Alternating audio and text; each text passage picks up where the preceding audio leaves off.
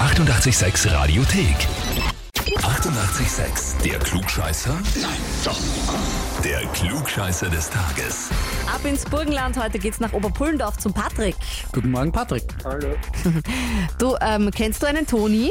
einen Toni kenne ich, ja. Ist dein Schwager, kann das sein? Ja, Der hat dich angemeldet bei uns äh, zum Klugscheißer. ja. super, ja. Wie ist denn euer Verhältnis so? Ja, ich sage mal gut.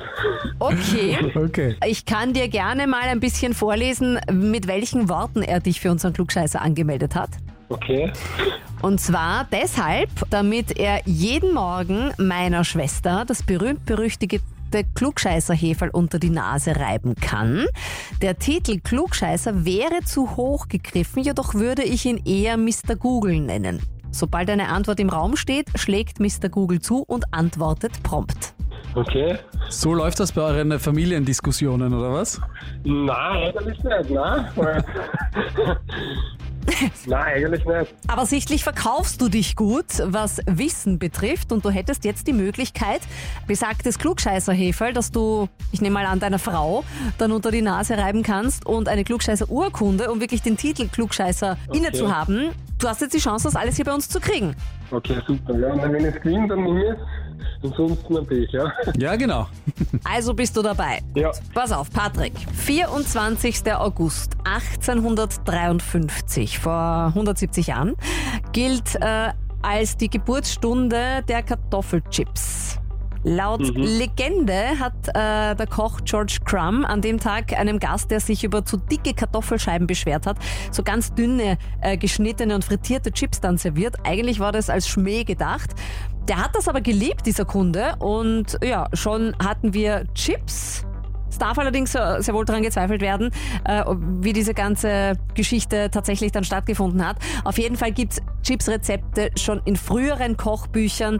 Ähm, wir nehmen das jetzt allerdings trotzdem als Anlass zur Frage für dich. Es dreht sich um Chips und deine Frage ist, was ist in Chips-Packungen fast immer drinnen, abgesehen von den Chips selber? Entweder A. Stickstoff, B. Kohlenstoffmonoxid oder C. Helium. Boah. Ich sage mal, was denn? Stickstoff. ja. Du sagst einfach Nein. Stickstoff, ins Blaue reingeraten Stickstoff. Ja, Helium ist. Kann ich mir nicht vorstellen, ich sag Stickstoff. Ja, Patrick, ist völlig richtig. Super, ja. Ohne googeln jetzt. ne? Ohne googeln, gratuliere. ja, Ich ich, hab einfach die anderen ausgeschlossen. ja, gut gemacht, Ja. Kohlenstoffmonoxid ist giftig, das ist in der EU verboten. Genau, und Helium. Helium Aber ist zu was- teuer.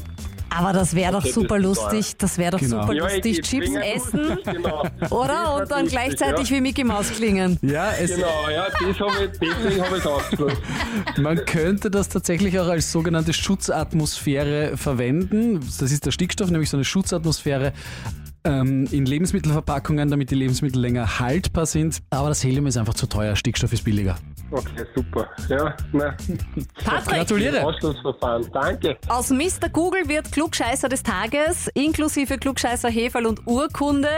Ähm, lass deine Frau, wie heißt sie denn überhaupt? Elisabeth. Elisabeth, lass die Elisabeth lieb grüßen. Dankeschön an den Schwager, den Toni, fürs Anmelden. Passt super, danke. Und wie schaut's in eurem Umfeld aus? Egal ob familiäres Umfeld oder Arbeitsumfeld oder Freundschaftsumfeld, wo sind die Klugscheißer und Klugscheißerinnen? Einfach anmelden auf radio886.at. Die 88,6 Radiothek. Jederzeit abrufbar auf radio886.at. 88,6. Eighty-eight, sex.